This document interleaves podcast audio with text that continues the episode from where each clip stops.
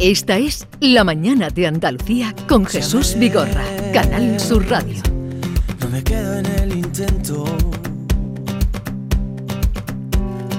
No me rindo, no me alejo, ya lloré, crucé el infierno y tú. Ya ves, me levanto en el desierto. Son muchos los inviernos, necesito, no dependo y tú. Si estoy contigo, no dudes de mí, solo contigo. Alférez Joaquín Moecker, buenos días. Muy buenos días, Vigorra, ¿qué tal estás? ¿Cómo estás? Muy bien, muy bien. Eh, felicidades. Hombre, muchísimas Enhorabuena. gracias. Muchas gracias, muchas gracias. Yo sé que tú tienes otros colorcillos distintos a los míos, pero eso dice mucho del señorío de una persona. Pero yo me alegro enormemente. Hay que, hay que alegrarse, eso, pero además muy merecida.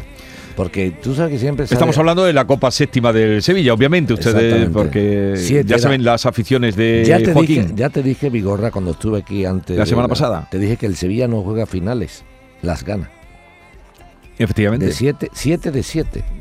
7 de 7. No es que hemos jugado 7, hemos ganado 4. No, no. Hemos jugado 7 y hemos ganado 7. Y ahora no dirán que era el Milderburg, ¿no? De, de aquel de Eindhoven, ¿no? Era la Roma, pasando Mourinho. antes, quitando. Mourinho que ha sido un, un tío chapucero, eh, con poca clase, eh, eh, marrullero.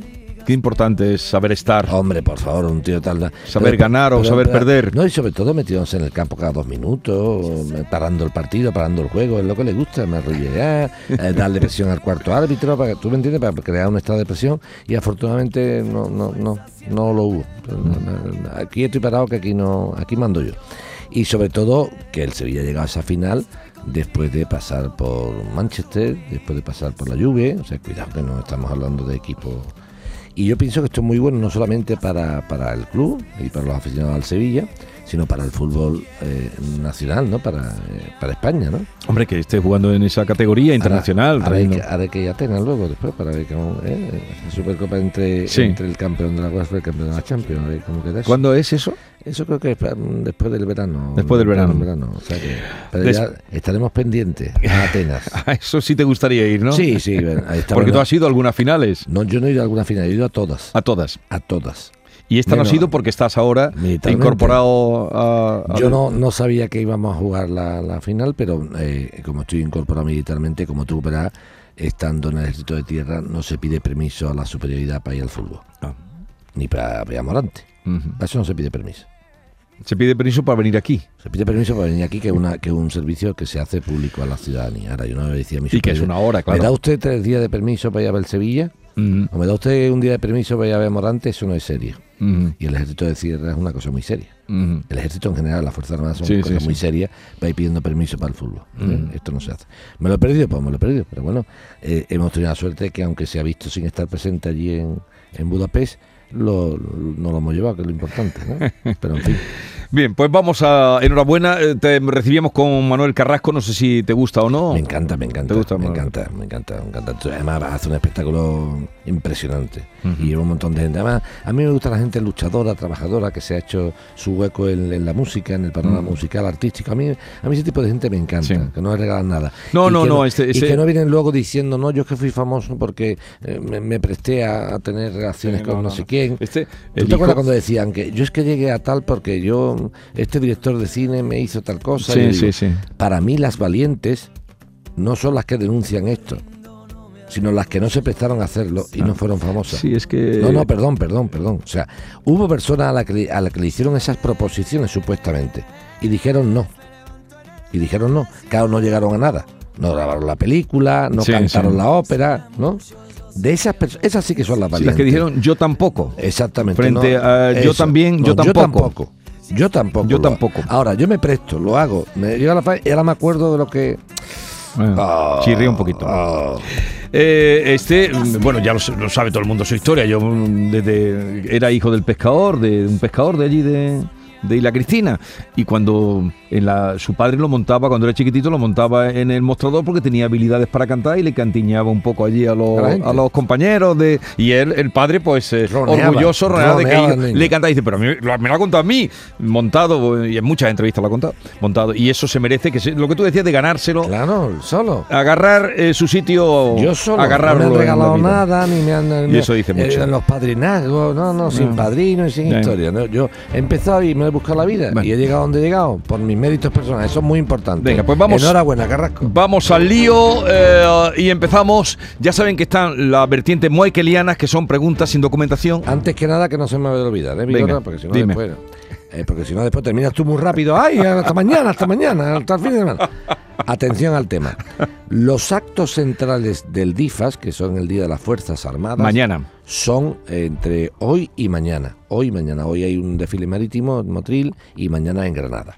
Pero aparte de esos actos centrales que mm, en esta ocasión son en la provincia amada de Granada, va a haber unos actos eh, con ocasión del DIFA en la ciudad de Sevilla. Dos para los que estén interesados. Una exposición fotográfica que se llama Soldados Sí. de un pintor muy afamado que se llama Jordi Bru.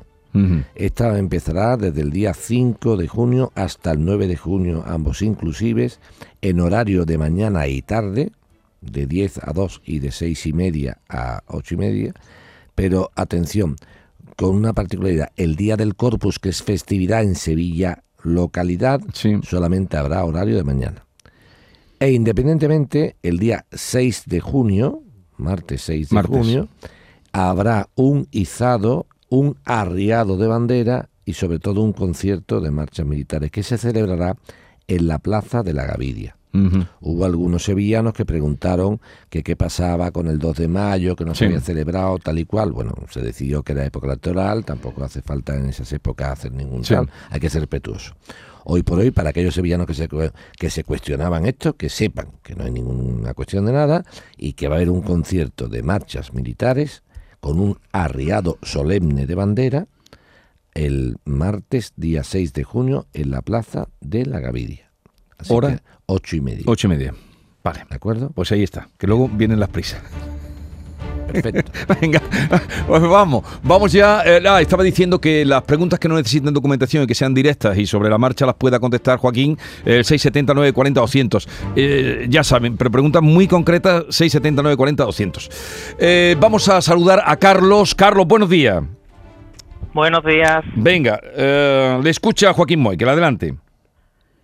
Eh, pues mira, yo reservé el 17 de diciembre del 2021 una vivienda, que era vivienda, trastero y parking, sobre plano, con una promotora de hábitat. Eh, la fecha de inicio de construcción era el 30 de junio, ¿vale? Entonces eh, llegó el 30 de junio y no se iniciaron las obras. Entonces había una cláusula en el, en la- en la- contrato de Arra que eh, definía que se darían tres meses más para colocar una nueva ficha de comienzo de obra, el 30 de septiembre. Eh, en la cláusula también venía que unilateralmente la persona que reservaba la vivienda, o sea, nosotros, podíamos em, rescindir el contrato y recuperaríamos la reserva.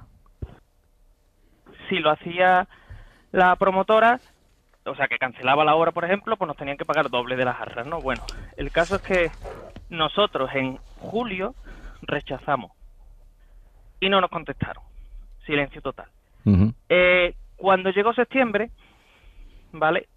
El 28 de septiembre, o sea, dos días antes de que terminara el plazo, nos enviaron un contrato de compra-venta en el cual no aparecía ni la constructora, que eso no, que no- eso no se puede hacer así, pero es que además nos habían reducido los metros cuadrados de la vivienda, porque se habían dado cuenta de que el plano que nos había enviado tenía fallos. Pues bueno, claro, nosotros no firmamos aquello y utilizamos otra cláusula en la que venía que cualquier cambio de la índole que sea el motivo en los metros cuadrados de los inmuebles que se compraban le daba al comprador el derecho a reclamar el dinero. Pues bien, ellos dijeron que no. Entonces le enviamos un burofax. Y en la burofax ellos nos contestaron diciendo que ellos tenían hasta el 30 de septiembre para poder eh, iniciar las obras y que así lo hicieron porque me llamaron a firmar el día 28 y que además el, el cambio en los metros cuadrados se producían en el trastero y que el trastero no constituía el objetivo principal del contrato de compraventa y que por lo tanto no eh, se podía efectuar esa cláusula.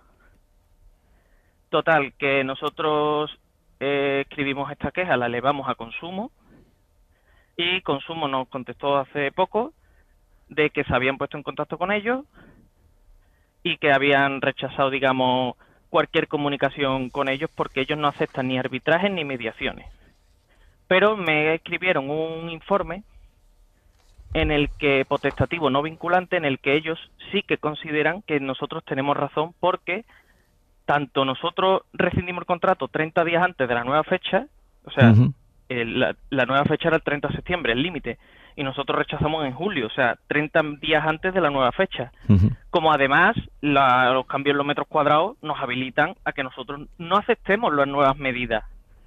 Porque yo he comprado unos, metros cuadrados, unas casas, una tipología, si tú me la cambias, pues yo tengo el derecho, vamos, además que viene en el contrato expresamente escrito. Sí, sí. Y dicen que no. Total, que ahora mismo estamos pues así. Bueno, en el dinero y... Vamos, Carlos, con independencia de la, de la gestión que, te intente hacer para, para que te devuelvan esta cantidad, eh, hemos tenido un pequeño fallillo. ¿eh? Hemos tenido un pequeño fallillo. Vamos a ver. Eh, vamos a hablar jurídicamente de la situación. Es verdad que si se cambian unos metros de un trastero, hay una modificación en lo que yo reservé, no cabe duda. O sea, yo he reservado, he hecho una compra de tal de tales inmuebles y ahora usted me vende otra completamente distinta. Bien, efectivamente ahí estaríamos de acuerdo en que puede haber una modificación de esa de esa de esa compraventa, ¿no? De esa reserva. Ahora bien, Vigorra, en esa compraventa, en esa reserva, efectivamente el trastero no es el elemento más esencial. O sea, yo no compro una casa porque el trastero tenga 3 metros con 40 o 2 metros con 70. En primer lugar, vamos a empezar a hablar. Eh, Carlos. ¿Cuál fue la variación de metros del trastero? Eh, tenía 4 metros y medio y pasó a 2,11. 2,11. En una palabra que teóricamente se ha, se ha reducido al 50%. ¿Reducían o estaban dispuestos a reducir, Carlos, el 50% o el importe proporcional del valor del trastero? Sí, ellos me propusieron una reducción de tantos metros cuadrados, pues le quitaron ese, ese valor. Para que teóricamente no, no, no fueron personas aprovechadas. Dijeron, oye usted, es cierto que le he vendido un inmueble de cuatro metros y medio, como por mor de aquello son 2,11, con, yo reduzco igualmente el precio a 2 metros con 11. Por tanto, en principio, en principio, no habría una variación clara. Pero esto, esto que es discutible, porque tú puedes decir, bueno, usted no será, no será una variación para usted, para mí sí es importante, porque yo tengo mucho, que yo firme, tengo mucho en ser y tal y cual, hasta aquí de acuerdo. Pero hay una cosa que es la que esa sí me ha despistado. Yo tenía firmado, o tú tenías, cuando yo, yo eres tú, un contrato de reserva y efectivamente si se retrasaban tenías derecho al desistimiento. Pero si no me equivoco, que no tengo el contrato de reserva aquí, tengo yo tengo aquí eh, uno que te ponen el 30 de septiembre del 2022. Pero aquí hablan de uno de, de, uno que era el 17, de otro era es distinto a este contrato, ¿eh? Otro distinto. Ese contrato sí me haría falta tenerlo a mí para darte mi opinión, porque el contrato de reserva no lo tengo. Yo tengo aquí el, el borrador del 30 de septiembre y quiero el de reserva del 17 de diciembre de 2021 ese no lo has enviado o si lo has enviado a mí no me lo han impreso. Con ese contrato, hasta que yo no lo vea, no te puedo dar mi opinión. Y te voy a decir por qué. Porque... Sí, pero yo no, lo tengo aquí impreso, por lo que sea no, ah, me, lo han impreso. que, ¿Dices que se llama cómo? Reserva, reserva, de... Sí, el, sí. el archivo se llama Reserva Jardines de Oriente. Pues, el, pues a ver si lo podemos... No me, lo han impreso. Si me lo imprimen de aquí a que termine el programa, yo te doy mi opinión de aquí a que termine la mañana. Pero te adelanto, te lo adelanto. Te lo adelanto. Si ese contrato de reserva habla de una prórroga, que era hasta septiembre, era hasta septiembre, y tú eh, resuelves el contrato mediante desistimiento unilateral en julio, lo está resolviendo antes de que ellos tengan el plazo cumplido. No sé si me estoy explicando. O sea, Yo creo haber voy a leer, vamos, a ver si lo leemos. El 17 de diciembre de 2021, vamos a ver si nos encuentran ese archivo que tú dices que has mandado, a ver si nos lo imprimen. Bueno, si no, te contesto la semana pero, te adelanto, para no dejarte de contestar. Si ese documento, Carlos, dice que llegada la fecha se concede una prórroga de tres meses que se elevaría al 30 de septiembre y tú dices que quedas desistirte unilateralmente el 29 de julio, te digo fecha aproximada, tú estarías desistiendo del contrato antes de la fecha que ya sea prorrogada de tres meses. E, ese, ese impasse es complicado. ¿eh? Digo, por, por ahí pueden intentar ellos escaparse. Distinto es que si no pudiéramos por ese por esa parte de ese intervalo de tres meses de prórroga automática que se ha producido en el contrato de reserva, si fuéramos a la parte que tú dices, decir, oiga, yo no he resuelto el contrato mm, desde la fórmula del desistimiento unilateral por una cuestión caprichosa. Lo he hecho porque lo que yo reservé para adquirir no concuerda con lo que realmente usted me va a dar. Y que usted diga, como inmobiliaria, que le parece que el trastero no es el elemento principal y que usted diga que me va a quitar el dinero, obviamente, es que hasta ahí podemos llegar. O sea, que si no, lo que no va a hacer usted es venderme un trastero de 2,11 y me va a cobrar, el de 4 y medio. O sea, no se venga usted arriba diciendo, además somos muy buenas personas, que le vamos a quitar. No, es que a usted que le ha dicho que yo quiero un trastero de 2 metros y medio. Entonces, es cierto, es cierto que una de las formas de ello escaparse sería decir aquello de que no es una pieza principal y que me ha y que me he prestado a, adecuar el precio a la reducción de los metros. Pero sí quiero ver, y ahora lo veremos, Carlos, si me lo consiguen imprimir, el documento de diciembre del 21 en base a lo que diga ese documento, te doy mi modesta opinión. Vale. Eh, Carlos, para no demorar, eh, como ya se pone en contacto contigo, nos lo envías de nuevo y, ya te dice Joaquín, ¿vale? Vale. Vale, Carlos, venga, hasta luego, no te desatendemos. ¿Cuánto dinero ha dado, por cierto? 3.000 euros. Vale. Vamos a Moequelianas. Buenos días, Felipe de Lucena. Mira, mi pregunta era... Eh, eh, yo quiero cerrar la, cuenta de mi madre del banco. Eh, me dicen que tengo que llevarla a ella, evidentemente, porque es la titular. Pero a mí me gustaría saber si domiciliando su pensión en otro banco, el banco ese eh, cancelaría la cuenta de mi madre para no tenerla que llevar al banco. Venga, muchas gracias. Pues que te contesto rápidamente. No. El, el, banco nunca va a cancelar un contrato de cuenta corriente si la persona que lo aperturó lo pide. A no ser que existan, eh, en este caso, obligaciones por parte del banco de cancelarla, ¿no? ¿En, ¿En qué va a pasar? Lo que va a pasar es que si tú te llevas la pensión de tu madre a otro banco y dejas esa cuenta sin cancelar, el problema es que esa cuenta va a quedar abierta y si está sujeta a comisiones, va a estar arrojando comisiones de administración y mantenimiento de la cuenta de 40, 50 o 60 euros al año, que cuando pasen dos o tres años vas a ver cómo tu madre tiene un descubierto en la cuenta corriente de 200 y pico de euros.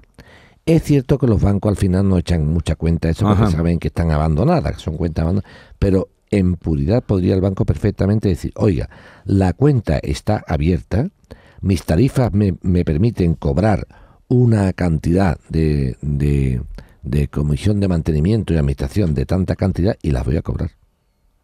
O sea que...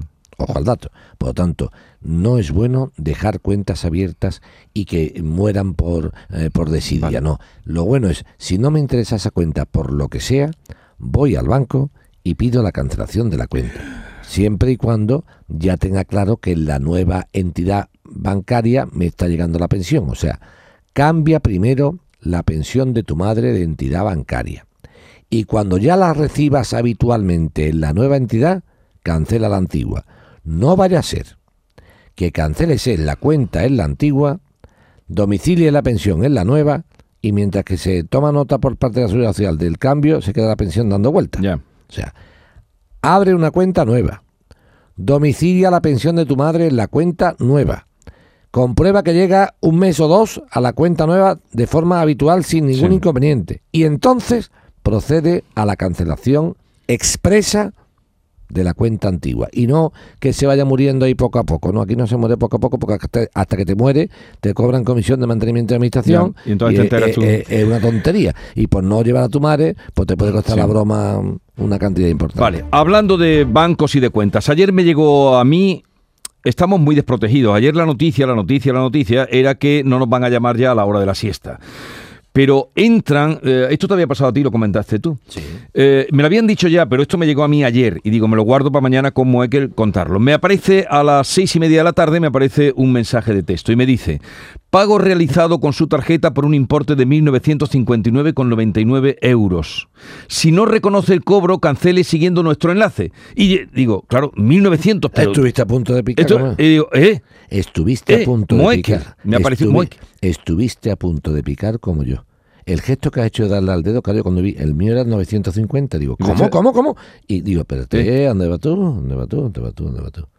Me di cuenta que era un... Entonces me fui a mi cuenta y la dejé abierta durante toda la tarde para ver si me habían cargado Mentira. algo. No, no digo el nombre del banco, utilizaban el nombre de un banco porque no quiero mm, dar a pensar que pueda ser ese banco el que... A mí el banco el mío era el BBVA. El mismo es este. Hay que decirlo, hay que decirlo. Ojo, porque si caes ahí... Al BBVA hay que decirle, y lo digo con todas las Sí, letras, sí. señores del BBVA, serán ustedes unos tíos fenómenos con, con- en, la, en la parte eh, de la cuenta abierta, de internet y tal, pero tienen un gran problema. Mucha gente que piratea informáticamente conoce que algunos somos clientes del banco. Porque la pregunta mía es la siguiente, señor Vigorra. ¿Es usted cliente del banco? Yo, del BBVA no lo soy. Entonces, ¿cómo sabe su teléfono? Ujú. Mi teléfono personal. ¿Me entiendes ahora? Ajá. Entonces, en tu caso, Vigorra, es muy sencillo no caer, porque tú no eres cliente del banco. Sí, pero claro, puedes Pero pensar que no, te ha cargado... No, no, pero sí, sí, pero Sí, tú sí, no eres pero- cliente. Tú todavía, lo tuyo hubiera sido ya una... Porque si tú no eres cliente del banco, no. Pero tú imagínate que tú eres cliente del banco. Lo normal es darle. Claro. Cuidado con esto. Entonces, Claro, el claro. tema que estamos diciendo es, claro, ahora, a su vez defiendo al banco. A su vez Sí. defiendo al banco. Los bancos están hartos de hacer campaña diciendo, por favor, que yo no le pido esto por internet, que yo no le pido a usted esto nunca, que no lo haga. Claro, llega un momento que también, mm, entiéndeme, ya, ya los medios de comunicación están, la televisión, la radio, las propias redes sociales. Ya llega un momento, Vigorra, que también alegar cierto desconocimiento Sí. eh, un Sí, pero poco- también que- es un poco peregrino. ¿Con qué facilidad eh, tienen nuestros teléfonos? No, pues como tú dices, ¿cómo? ¿2.000 euros yo? ¿De, de- de Eh, qué? rápidamente ibas a picar. Y ya te vuelvo a repetir que tú todavía, todavía, tú Sí. fíjate, podrías escaparte con el tema de, bueno, yo soy cliente digo, "Bueno, Sí. pero yo que lo soy, ¿qué pasa? Ujú. ¿Cómo, cómo sé yo que no, que no es Pues cierto? advertidos están. Bueno, te ha llegado esto, lo miran mientras vamos a una pausa. De- Esto que es la reserva que ya nos ha traído Mamen eh, con el tema de Carlos. Seguimos. Mira, hay que vivir el momento. Mira, La mañana de Andalucía con Jesús Vigorra. Esta noche bailarán las agujas del reloj. Ahora solo quiero, ahora solo quiero. Mira. Eh, a ver, que ya tenemos lo que eh, pedías, mm, la reserva. ¿Tú, tú escuchas lo que dice este? Sí. Dale, dale vos. Mira, hay que vivir el momento. Claro, en eso estamos. Vamos a vivir el momento de Carlos, anda. Un momento de Carlos. Necesitamos a Carlos. Eh, calle supe la verdad. ¿Lo vas a necesitar a Carlos o no? Sí, claro. Sí, sí. Bueno, pues vamos, lo- se lo aclaramos después con Carlos. Vamos a atender ahora a Francisco. Buenos días, Francisco. Francisco, buenos días. venga, te escucha Joaquín, cuéntale. Sí, bueno, eh, mira, yo es que solo estoy solicitando mi adhesión al, al Real Decreto este que ha sacado últimamente para por la subida del Uribor. Y total, que ya lo presenté mm, en fecha 4 de abril y el 6 de mayo me responden negándomelo por, vamos, por dos cuestiones que yo creo que, vamos, que no son correctas, ¿sabes? Porque una de ellas es, la cuota hipotecaria, que no es la que yo tengo en la actualidad. Y, y luego también me aplican una fórmula para el precio de la vivienda, de, que tiene que tener un límite. Y en esa fórmula me aplican que el precio del metro cuadrado en marzo de 2006 era 1.600 euros. Cuando entonces, vamos, según eso me hubiera costado a mí el piso mucho menos de lo que me ha costado. Y viendo yo los históricos del precio metro cuadrado, no es ese el precio. Entonces no sé si esto tiene algún recorrido, porque una vez que he reclamado me han, me han devuelto la respuesta negándome con los, por los mismos motivos. Bueno, es Vamos que, a verla, es un que copia y pega. Ahí hay, ya, pero hay, hay dos, dos, dos motivos que son los siguientes. Uno, podríamos discutirlo, que lo vamos a, a- a ver, yo te lo miraré, Francisco, que es el tema de la superficie de la vivienda. Para que lo entendamos, Sí. existe Sí, un código, tú. sí. Existe en Vigorra un- una normativa reguladora de los contratos de crédito inmobiliario que para apoyar a, a- a los, mm, en este caso, las personas que han pedido sus préstamos y no pueden mm, soportarlo por el tema de la, de, la, mm, de la subida de los tipos de interés, pues resulta que automáticamente se ha hecho esta normativa para ayudarlas. Pero aquí no se ayuda a cualquiera. Es como cuando tú dices, oye, ¿puedo pedir yo, por ejemplo, eh, la bonificación del impuesto de bienes inmuebles para mi casa? Pues sí, si es vivienda habitual, si, no, si nada más que tienes una vivienda, no tienes Ujú. más de una, si el si tú tienes una renta que no superan, claro, lo que no vamos a darle eh, eh, que pague la mitad libre un tío que tiene una renta importante, es que es Ujú. lógico, o sea, el Estado debe de, de ayudar a personas que se encuentran en una situación económica vulnerable. Sí. No, si yo gano 2 millones a la- de euros al año, ¿cómo ¿Para me va a quitar a mí el IBI el 50%? Eso no tiene ningún sentido. ¿eh? Bien, dicho lo anterior, en, la, en el apoyo al tema del crédito inmobiliario pasa exactamente lo mismo.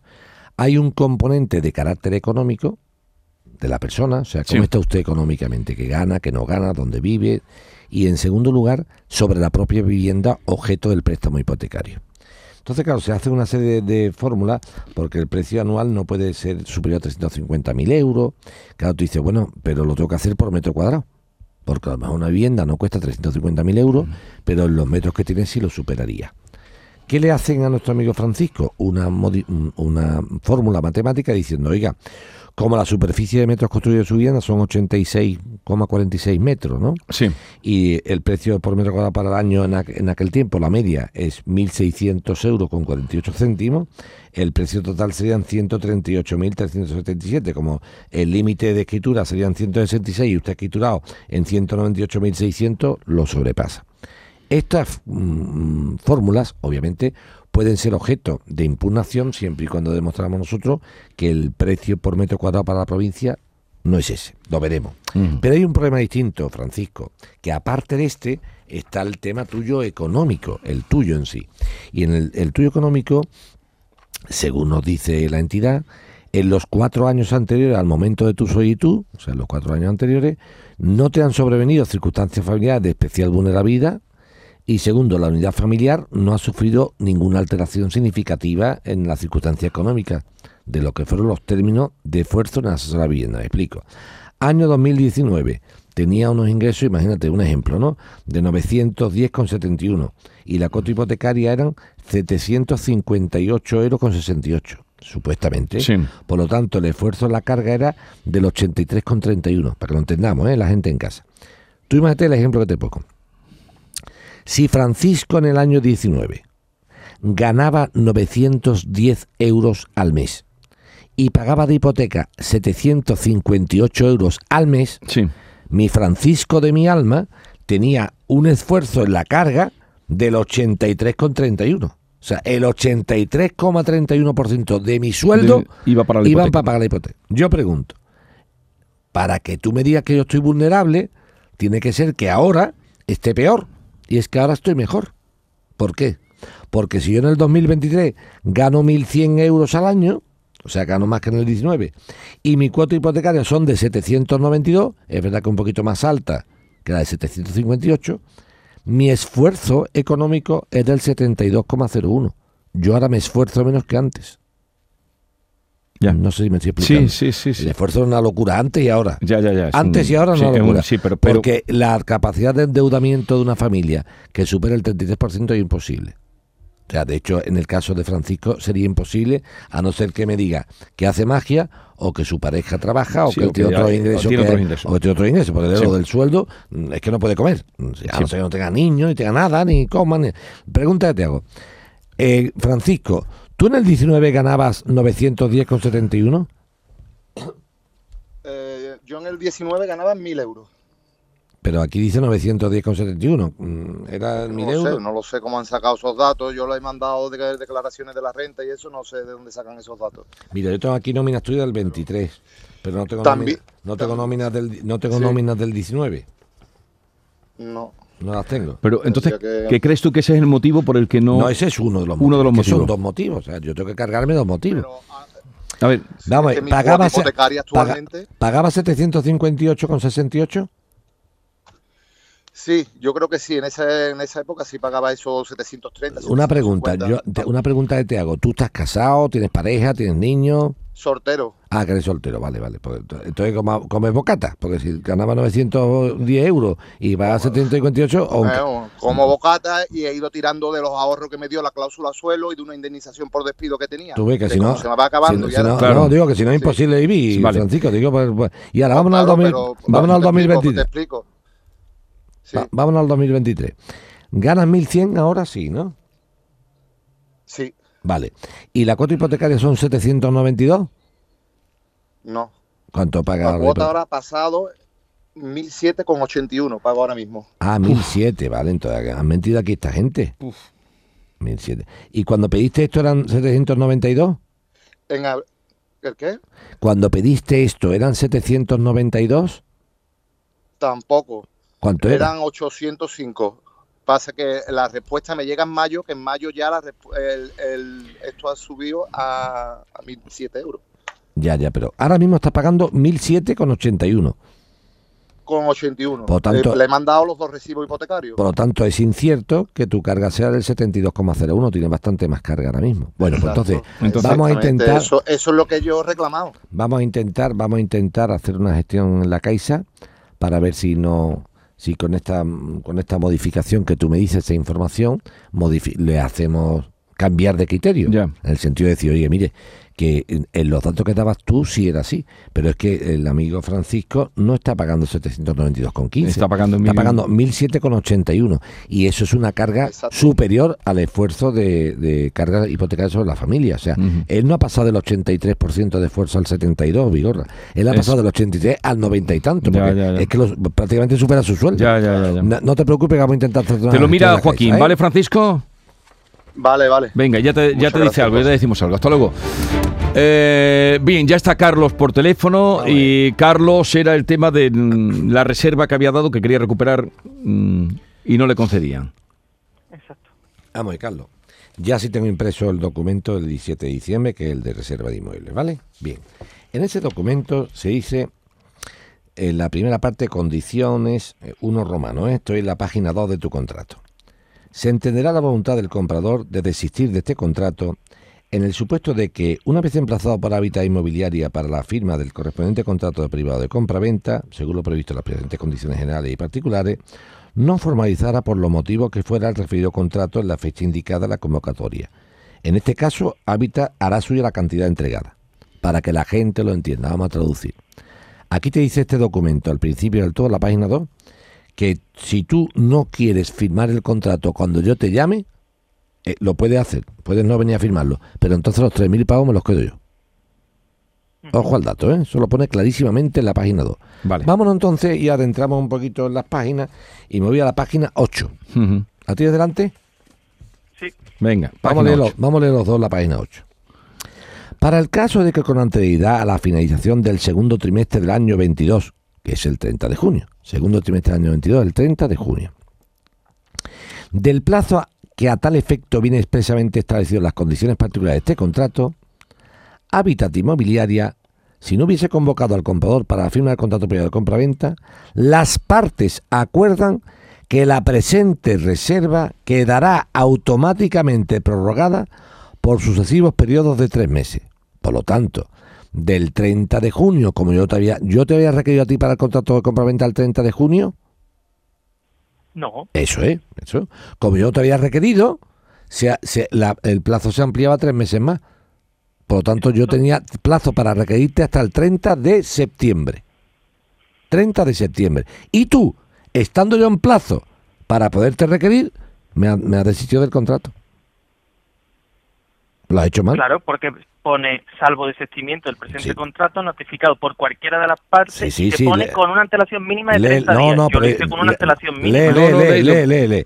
Salvo desistimiento del presente contrato notificado por cualquiera de las partes de manera fehaciente y con anterioridad mínima de 30 días al vencimiento del plazo previsto. Exacto. Yo 30 días antes del 30 de septiembre ya había renunciado. Vamos, que la Oficina del Consumidor de la Uni- del Ayuntamiento de Sevilla me ha dado la razón. Ellos consideran que he usado bien la cláusula. Yo no, no, no, no lo veo tan claro. No lo veo tan claro. también le he enviado el informe ese de la... Sí, sí, eso lo veo. Lo que, lo que no veo claro, ¿sabes cuál es? La, la equívoca redacción de la cláusula. Porque Pero- por una parte te dice, por una parte te dice, oiga usted, el contrato queda prorrogado a 30 días. Pero- y dice, pero por otra parte me dice, a no ser que yo, 30 días antes del vencimiento, diga que no lo quiero. Ya. Y entonces mm, dice, di- la interpretación de, de, de- de Francisco dice, eh, eh, mm, mire usted, vamos a hacerlo siguiente. Carlos. De Carlos, perdón. La interpretación de Carlos es, oye, yo estaba en un periodo de prórroga que se llevaba, que se elevaba de junio a septiembre. septiembre. Muy bien. Pero antes de ese, de esa finalización, en julio, si no recuerdo mal, pido que se anule. el contrato. Entonces, mm, oiga usted, si yo resulta que dice aquí la queda automáticamente salvo desistimiento del pendiente contrato notificado por cualquiera de las partes de manera fehaciente, que lo ha hecho, Sí. y con una interacción mínima de 30 días al vencimiento del plazo previsto o en su caso de cualquiera de las sucesivas prórrogas. En caso de desistimiento unilateral del pendiente contrato por cualquiera de las partes y cumplir los requisitos previstos en este procederá a poner a disposición del comprador la cantidad de conceptos penitenciales. ¿Cómo lo ves esto? Es que eh, es compleja la interpretación. Es compleja la interpretación. Porque puede decir, oiga, mire usted, yo resulta que antes del vencimiento previsto o cualquiera de sus prórrogas, que Sí. esta, le he dicho que no, que no quiero continuar.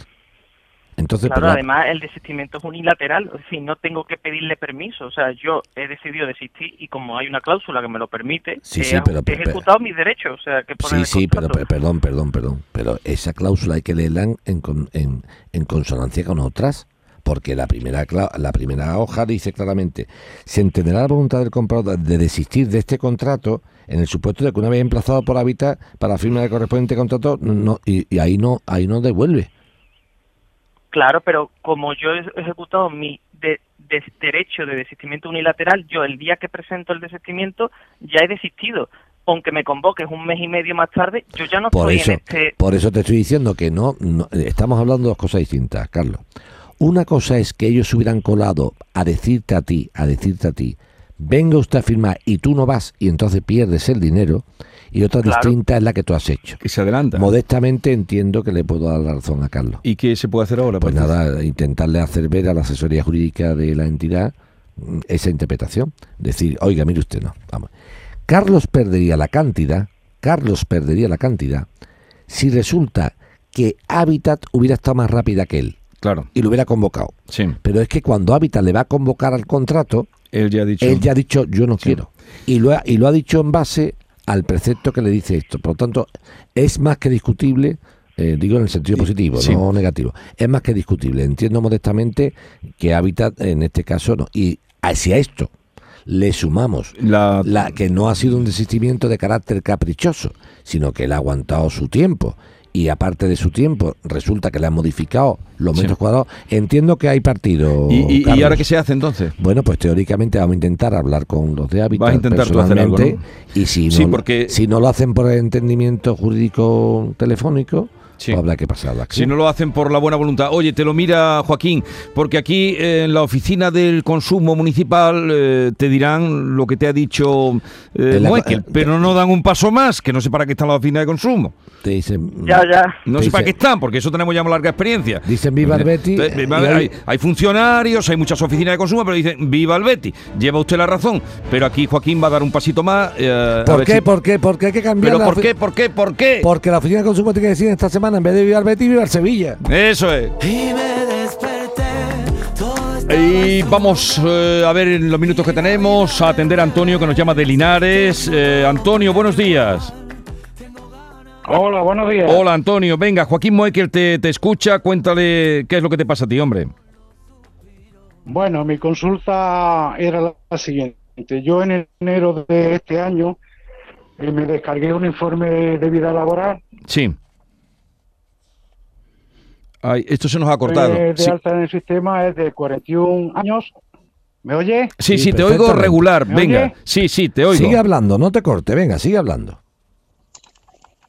Bueno, co- como le iba diciendo, me descargué un informe de vida laboral en el cual me indica que la situación de alta son de 41 años, 8 meses y 26 días.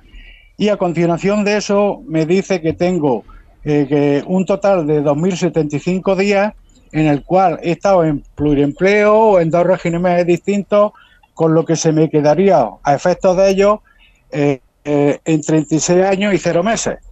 Yo eh, con este informe me fui a la oficina de la Seguridad Social de Linares y la persona que me atendió cogió mi informe y se fue a una de las hojas donde pone prestación. O tenemos, a ver, tenemos un problema, a ver si podemos arreglarlo porque nos entendemos a medias y, y- y no es así como queremos estar. Si hay lugar hoy, que podamos resolverlo y si no el próximo día. Estaba hablando de 41 años. ¿Esto cómo puede ser que se rebajen tanto los años? No, Cuéntame no, esto. eso te cuento. El tema es el siguiente. Si yo resulta que estoy Vigorra dado de alta en dos empresas a la Sí. vez, eh, no puedo cotizar, los días no son dobles. Entonces la el pluriempleo será pluriempleo a efectos de, de- de cobrar tú, Sí. pero a efectos de cotizar no puedo cotizar dos días eh, que sea Dos uno. veces eh, No por el que- mismo día. Claro, es absurdo. Entonces, Ajá. lo que han hecho es superponer ese periodo, una de dos. O porque ha estado en dos empresas a la vez, o porque ha estado en dos regímenes a la vez, por Sí. ejemplo, autónomo y otro. A ver, Antonio, eh, hemos entendido eh, lo que nos has contado, lo que te dijeron primero, cómo se quedó luego en 36 años y qué pasó a partir de ahí. Bueno, a partir de ahí yo allí en la oficina no fueron capaces de decirme por qué figura eso ahí y prácticamente lo he dejado. Y luego ya, eh, por motivo de trabajo, no he podido dirigirme a nadie y me acordé de ustedes y digo, voy a ver si ellos me pueden ayudar en algo. ¿Y tú, tú qué es lo que quieres saber? No te lo, lo que quiere saber él es si es si es cierto que por ser periodo superpuesto no, no tienen cotización. La vamos a comprobar si es la realidad de que sean o dos regímenes simultáneos de seguridad social, autónomo por ejemplo y régimen general, vigor, Sí. imagínate una persona que trabaja en una tienda y en el campo, pues tiene régimen general y régimen especial agrario, o que trabaja eh, para una empresa y aparte de una tienda, pues tendría régimen general y régimen especial de autónomo. Vamos a ver si esos periodos superpuestos de Antonio son correctos y si se debe de producir esa eh, reducción o no. Lo que sí está claro es a su pregunta, ¿qué ha pasado aquí? Pues lo que ha pasado que está trabajando a la vez para dos empresas o a la vez en dos regímenes distintos. Vale. Y eso se lo vas a mirar Se tú. lo miramos y lo comentamos. Y claro, eso, eso le afecta. Sí, dime, Antonio. Eh, que yo en ningún momento en toda mi vida laboral he estado en dos empresas distintas ni en dos regímenes distintos, que es lo que más me extraña. Que es lo que más me extraña. Si hubiese sido así, lo entiendo. Nunca Pero estando, nunca, nunca estando en empresa, Antonio, nunca, No, no, no, no, a la vez nunca. nunca, ¿no? Dado de alta, eh, nunca. Y como usted acaba de decir, Joaquín, o sea, trabajando en el régimen agrario, nada, nada. No es solo he estado de alta en una empresa en la que he estado. Pero luego eh, hay otra cosa, ahí me ponen 2.198 días y lo que ellos me restan de mi vida laboral son 2.075. Sí, pero que esto es. Y a partir de ahí, eh, no, yo lo que, yo- lo que, como lo que- ellos son los que dan los no, lo que te, lo que te digo, pero espérate, lo que te digo que es muy extraño es lo que tú me estás diciendo. Tú me estás diciendo que nunca has estado en, En- en dos empresas a la vez. dos empresas a la vez. Y eso es un poco extraño. la Es muy raro. Claro, porque es que según dice aquí, vamos a ver. Tú estás aquí, empieza una empresa llamada Bautista, del año 79. Espérate, vamos a ver por encima a ver si soy capaz de, de ver yo algo aquí, que tú me orientes. Mira, 79, 80, 82, 83, 84, 85, 86, 99, 91, 91. Aquí no hay nada, o sea, estamos a ver, 92 también, 96, 91, 97, 98, 99, 99, 99, 2000. Del, de- del año 2004 al 2009 estás de autónomo, pero efectivamente en ese momento no compaginas con nada, Ujú. porque después vuelves a trabajar para otra empresa en el 2009 y ya estás ahí el 2009, 2009, 2010, 2010, 2011, 2012. La verdad que no se le ve el periodo de superposición aquí en ninguna. Ahí llevas razón. Aquí 2012, cuidado, 2012. 2012, lo veo aquí dos veces, pero estos son vacaciones. En el 17. Pues efectivamente, en principio, en principio Antonio no le veo yo aquí que tenga superposición de periodos, ¿verdad? Porque estuviste de autónomo, es verdad, ¿no, Antonio? Sí, sí, sí. Pero estuviste Antonio de autónomo cinco años, pero en esos cinco años no compaginaste con nada. No, no, no, no. Solo dos autónomos en instalación eléctrica. Es cierto, es cierto. Mm. Y bueno, ahora- pues vamos a mirarlo. Bueno. la- no, es que lo que las- le- a, a él lo que le ha extrañado es esa superposición porque él entiende que no, que no ha tenido Sí, ningún, pues- no, no ha tenido ningún régimen que se ha pisado con otro ni lo haya compatibilizado con otro. Bueno, pues eh, te lo va a mirar Joaquín, Antonio. Eh, ya que allí no te han echado cuentas cuando has ido, es que de verdad, de verdad, no se enteran de que están para servir al ciudadano. No se enteran. Bueno, eh, en la víspera del Día de las Fuerzas Armadas, que va a ser mañana, quiero recordarles que del 5 al 9 de junio hay una exposición del fotógrafo Jordi Bru en la Capitanía General de Sevilla, Plaza de España, así pueden visitar y verla, que es un edificio fantástico, la Capitanía General de Sevilla. Y el día 6 de junio, el martes, a las 8 y media, en la Plaza de la Gavidia, donde está la famosa estatua de Daoís, que decía Chano Lobato que tenía más pie que pedestal, eh, habrá un concierto de marchas, eh, de marchas militares y un solemne arriado de la bandera. El día 6 de junio a las 8 y media. Sí, Y- señor. Y ya están. En la misma plaza donde se ha hecho siempre el homenaje a David, para que sepan los sevillanos que se siguen haciendo homenajes a los seres de España. Muy bien, querido. Ahora te vas al cuartel, Voy para el cuartel. al Capitanía. Al Capitanía. Capitanía. Bueno, pues da recuerdos a Hoy, toda. hoy llamado cuartel general de la Fuerza Terrestre. ¿eh? Pues- aunque la gente vaya a decir ca- capitanía toda la vida. Sí, toda la vida le va a decir. No, no. Recuerdos a los amigos que tenemos allí. De tu parte. Adiós.